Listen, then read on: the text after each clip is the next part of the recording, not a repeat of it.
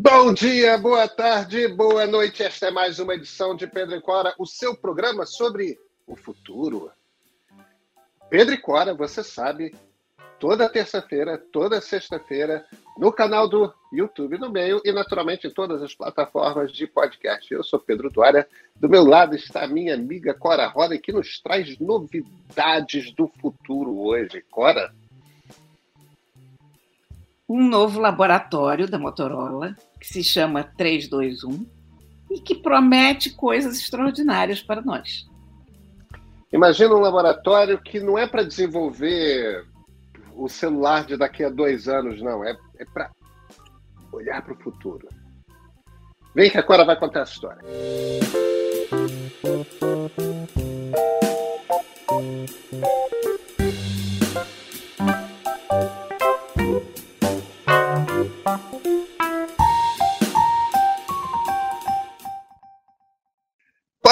E você nos traz novidades do mundo Motorola, é isso?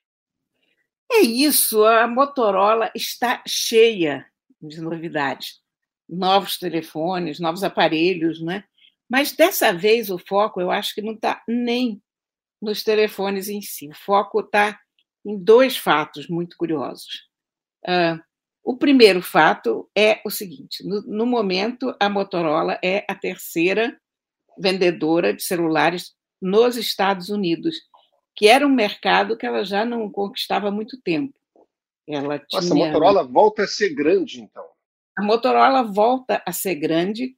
A Motorola nunca deixou de ser grande, mas a Motorola volta a ser grande nos Estados Unidos, é. que foi um mercado muito dominado pela Apple e depois pela Samsung, pelas chinesas. E a, Motorola deu um salto no último quadrimestre, agora tem um market share de 12% daquele mercado. Que é muita é coisa. Muito, o maior é mercado do mundo, né? Coisa, é muita coisa.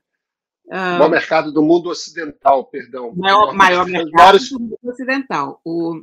Porque os, o China e Índia são maiores mercados. Né? Não, bem, todo, toda a Ásia é um mercado gigantesco, é, é. mas é um mercado muito importante sob vários aspectos, porque é um mercado que lança moda ainda, né? as pessoas olham muito para o que está sendo consumido em tecnologia, e é o mercado onde nasceu a Motorola.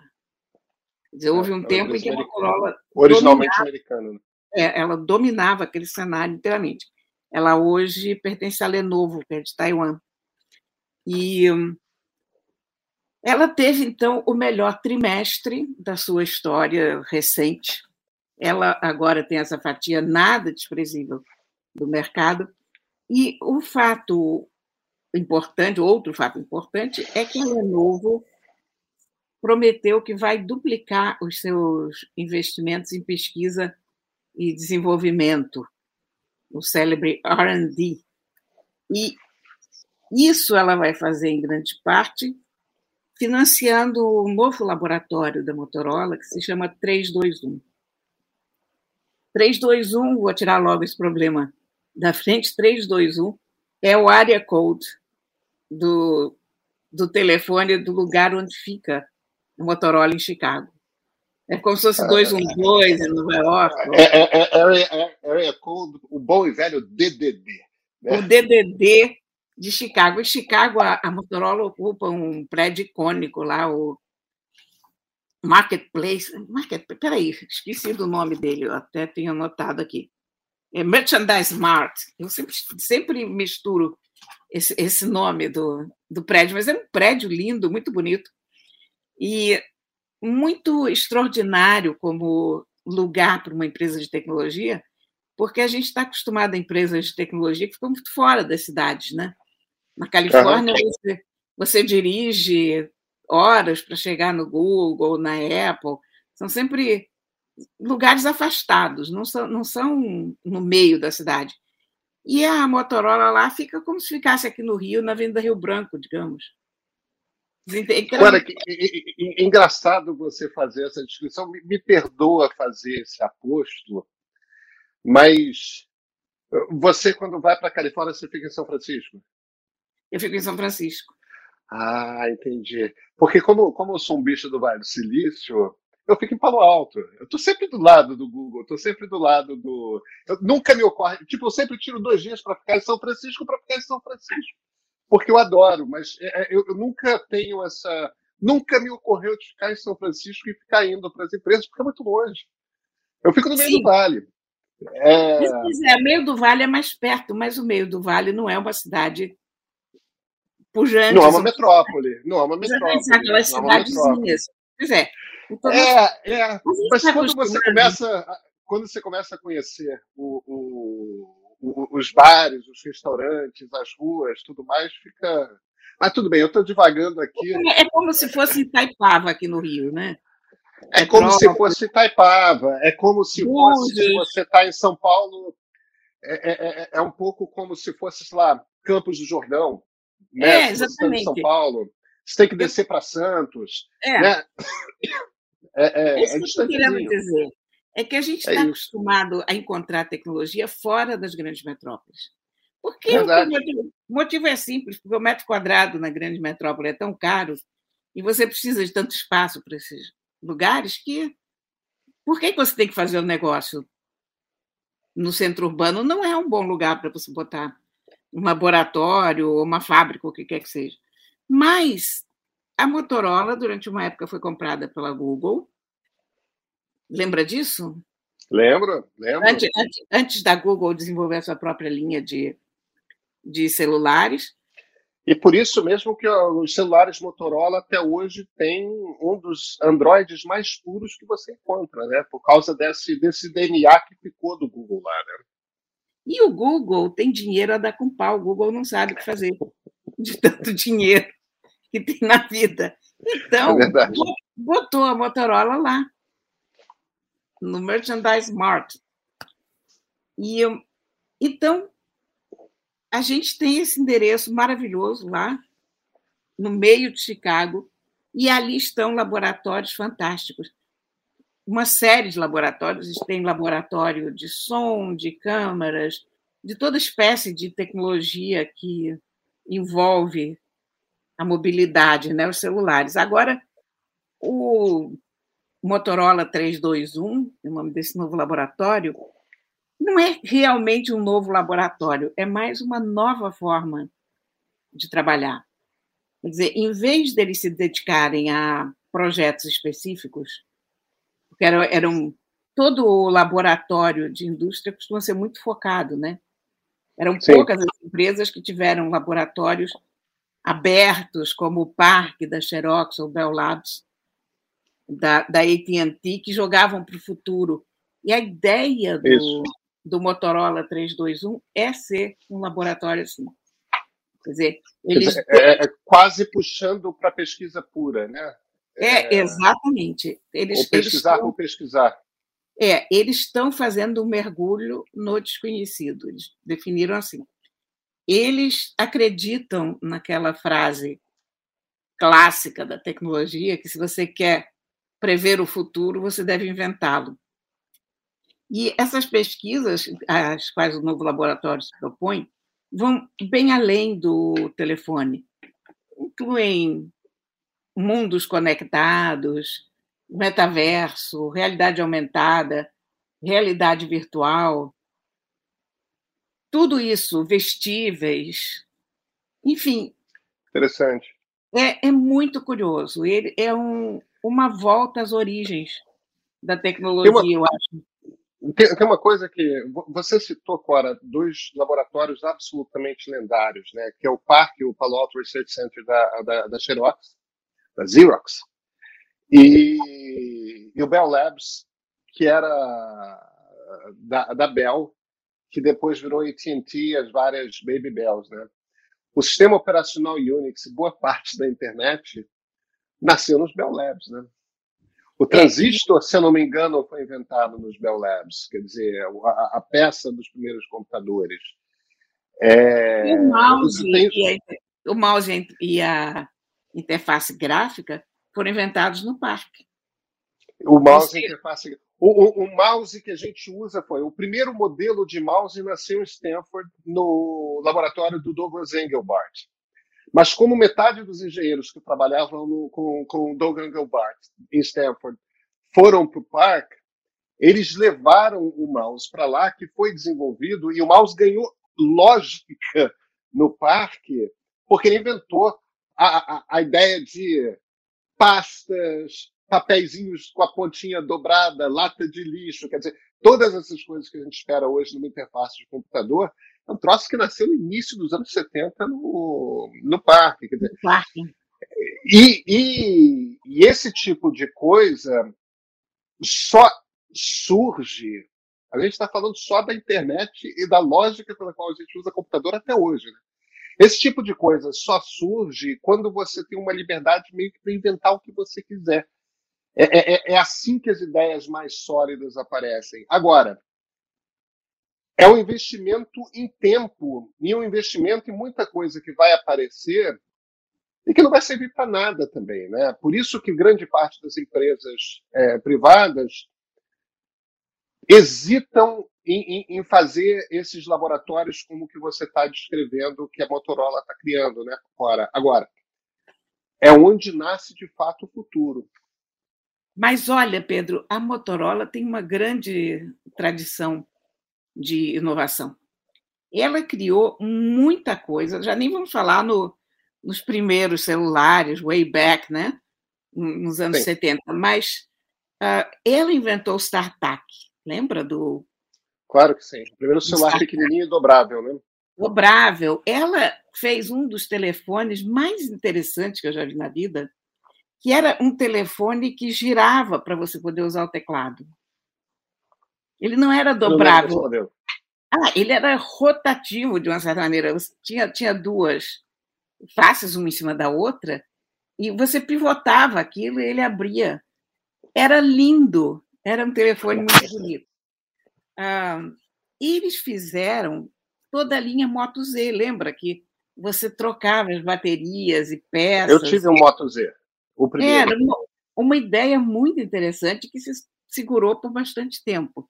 E o Moto G, que para a gente parece uma coisa simples, o Moto G é uma revolução de visual e uma revolução de consumo também, porque até a época do Moto G, ou você tinha um telefone muito caro, ou você tinha um telefone muito feio. Havia uma ideia na indústria de que o telefone tinha que o bom telefone tinha que ser muito caro. E os telefones de entry level eram propositalmente relapsos, ruins, feiosos, sabe? Não não havia a descoberta do mid-range. Uhum. Desse, desse miolo que hoje, sei lá, hoje 70% dos celulares vendidos no mundo são ou entry-level ou mid-range. E acho até que essa altura já deve ser mais. Isso era um número que eu tinha, mas eu não acho que o mundo tenha 30% de telefones flagship, não. Eu acho que deve ser até mais. Então, o que a Motorola fez ali com o Moto G, ao lançar um telefone que era barato e bom, foi descobrir uma fatia de mercado que ninguém tinha visto antes. Foi, Não, é... foi um, eu... daquele, um daqueles, sabe, aqueles momentos de revelação. Ela criou um mercado com o MotoG. Foi muito interessante de se ver. É, e, e, a gente vê o sucesso da Motorola no Brasil um bocado por causa disso, né? Porque esse, esse, esse, essa coluna do meio dos celulares, né? Que não é o celular baratinho, mas não é um celular caro pra caramba. Essa coluna do meio, a Motorola é imbatível no mercado brasileiro também, e, e muito mesmo por causa da qualidade dos produtos. Agora, o que me chama a atenção nesse laboratório 321, claro, é o barato do é, é, o barato do olhar para o futuro com liberdade. É. Né? Você não está desenvolvendo. É, você não está descobrindo como fazer um aparelho barato com uma câmera muito boa, ou com um design particularmente bom, e assim perceber é, é, o marketing puro, né? aquela coisa marketing, criar um mercado. Né? É. Aqui a gente está falando de um laboratório em que você começa a ter mais cientistas do que engenheiros, por assim descrever, né? porque isso é, às vezes, o, o cientista e o engenheiro, a, a, a, a, diferença entre um e outro, às vezes, pode ser bastante tênue, mas eu diria que a principal diferença aí, que eu estou tentando chamar a atenção, é a liberdade de você abrir frentes de pesquisa que é, é vamos falar de, de, tecnologia de vestir, por exemplo. É, não é quais são os sensores que tem no mercado, o que, que a gente pode fazer com esses troços. É como é que eu desenvolvo um sensor novo? Vamos, vamos fazer uma interface completamente a maluca de três dimensões aqui. É. Pois é, e isso é isso é uma coisa que eu tenho sentido uma falta brutal, porque você a gente já está há uns 15 anos, Cora, em que em que as gerações de produtos de tecnologia, com talvez a exceção do, da, dos assistentes digitais, das assistentes digitais, a evolução dos produtos de tecnologia é, é o novo celular, é o novo tablet, é o, é o novo notebook. Mas se você olha para o primeiro iPhone e vê um iPhone de hoje, tá, é claro que o iPhone 13 é muito melhor que o primeiro iPhone de 2007. Mas é um paralelepípedo preto com uma tela com íconezinhos, com uma câmera. Ah! Ah! Mas isso é porque nós vivemos num mundo em que a Apple pegou esse lado dos telefones, porque no mundo Android e pré-Android, você tinha uma variedade de, de fatores, e continua tendo, aliás, bem maiores do que na Apple. Você ver os próprios telefones dobráveis, a, a Motorola tem o Razor, né? A Samsung é. tem o Fold, tem o Flip. Uh, Agora, mas não tem, não é, não, não é, vai, não é como oh, oh, você oh. lançar um smartphone. Não é não, eu sei. Um eu sei, eu sei. Você está querendo falar algo inteiramente novo. Qual é o produto Exatamente. que nós não temos nos, ideia? Nos últimos 15 anos, a única coisa inteiramente nova que apareceram são a, a, as assistentes digitais. É a única coisa. Que, tipo, aquela categoria de produto não existia. Sim, exatamente. Que criou um mundo novo, né? É, é, é. Não, tudo bem. Você pode fazer coisas diferentes com o celular. Você pode dobrar, você pode. É! Não, eu estou é um entendendo. Celular. Você querendo falar de é um celular nova... roda Android. E o é. Android é uma cópia do, do, do iOS. É. E não estou dizendo que seja ruim, não. O Android é, é, é espetacular e tem trocentas coisas que o iOS não tem, mas no fim das contas é a mesma coisa. Sim, eu estou entendendo. Você quer uma nova categoria inteiramente inesperada e inédita de produto. É, e, e, bora, pode ser, pode ser, pode ser o metaverso, sabe? Pode ser, mas é, é uma maneira radicalmente diferente de a gente usar a tecnologia. A gente vê essas coisas de vez em quando, com mais frequência. Eu acho que, que nós vamos voltar a ver. Eu espero Esse, que sim. E, eu e pelo que você está falando, a Motorola vai ter um papel nisso. Né? E eu acho que vai ter um grande papel. Sabe, conheci os dois laboratórios, tanto o Parque quanto o Bell Labs a sensação que eu tinha quando eu ia lá era que eu estava pisando em solo sagrado. Ah, mas você estava. Estava. Eu tenho certeza que estava e eu eu não consigo até hoje entender como é que eu dei essa sorte na minha vida de pisar nesses dois lugares maravilhosos, sabe? Porque você olhava, nada estava acontecendo, mas os caras te mostravam coisas que te pareciam inteiramente bizarras. E dentro de cinco anos, você não sabia mais viver sem aquilo. É. é. Sabe? O John Seeley Brown, no parque, era o, ele era o CEO do parque, me mostrava uma coisa que hoje você acha totalmente trivial, que é o Kindle. Sabe qual laboratório que a gente não citou? O Media Lab do MIT. Ah, tem do Nicolas Negroponte. E o da, e o da, e o da IBM também. É. é. O laboratório da IBM era TJ Watson, né? Uma coisa assim, é. não era? Que é o Thomas J. Watson, que é o segundo CEO da IBM. Um CEO Aliás, histórico. por falar em IBM, essa semana saiu a notícia de que eles desenvolveram um novo processador quântico que quântico, vai ser é. ainda mais poderoso do que os atuais processadores quânticos que eles têm. E, aliás, a IBM libera também... isso, né? É Olha, a computação eu, quântica. Eu já vi um computador quântico também. Eu, eu, já vi foto, eu nunca vi um computador quântico, ah, mas é uma, é uma coisa que tem que ficar, tem que ficar numa temperatura baixíssima Sim. né? O, o, é, o, o computador quântico não é uma coisa que você vai trazer para casa.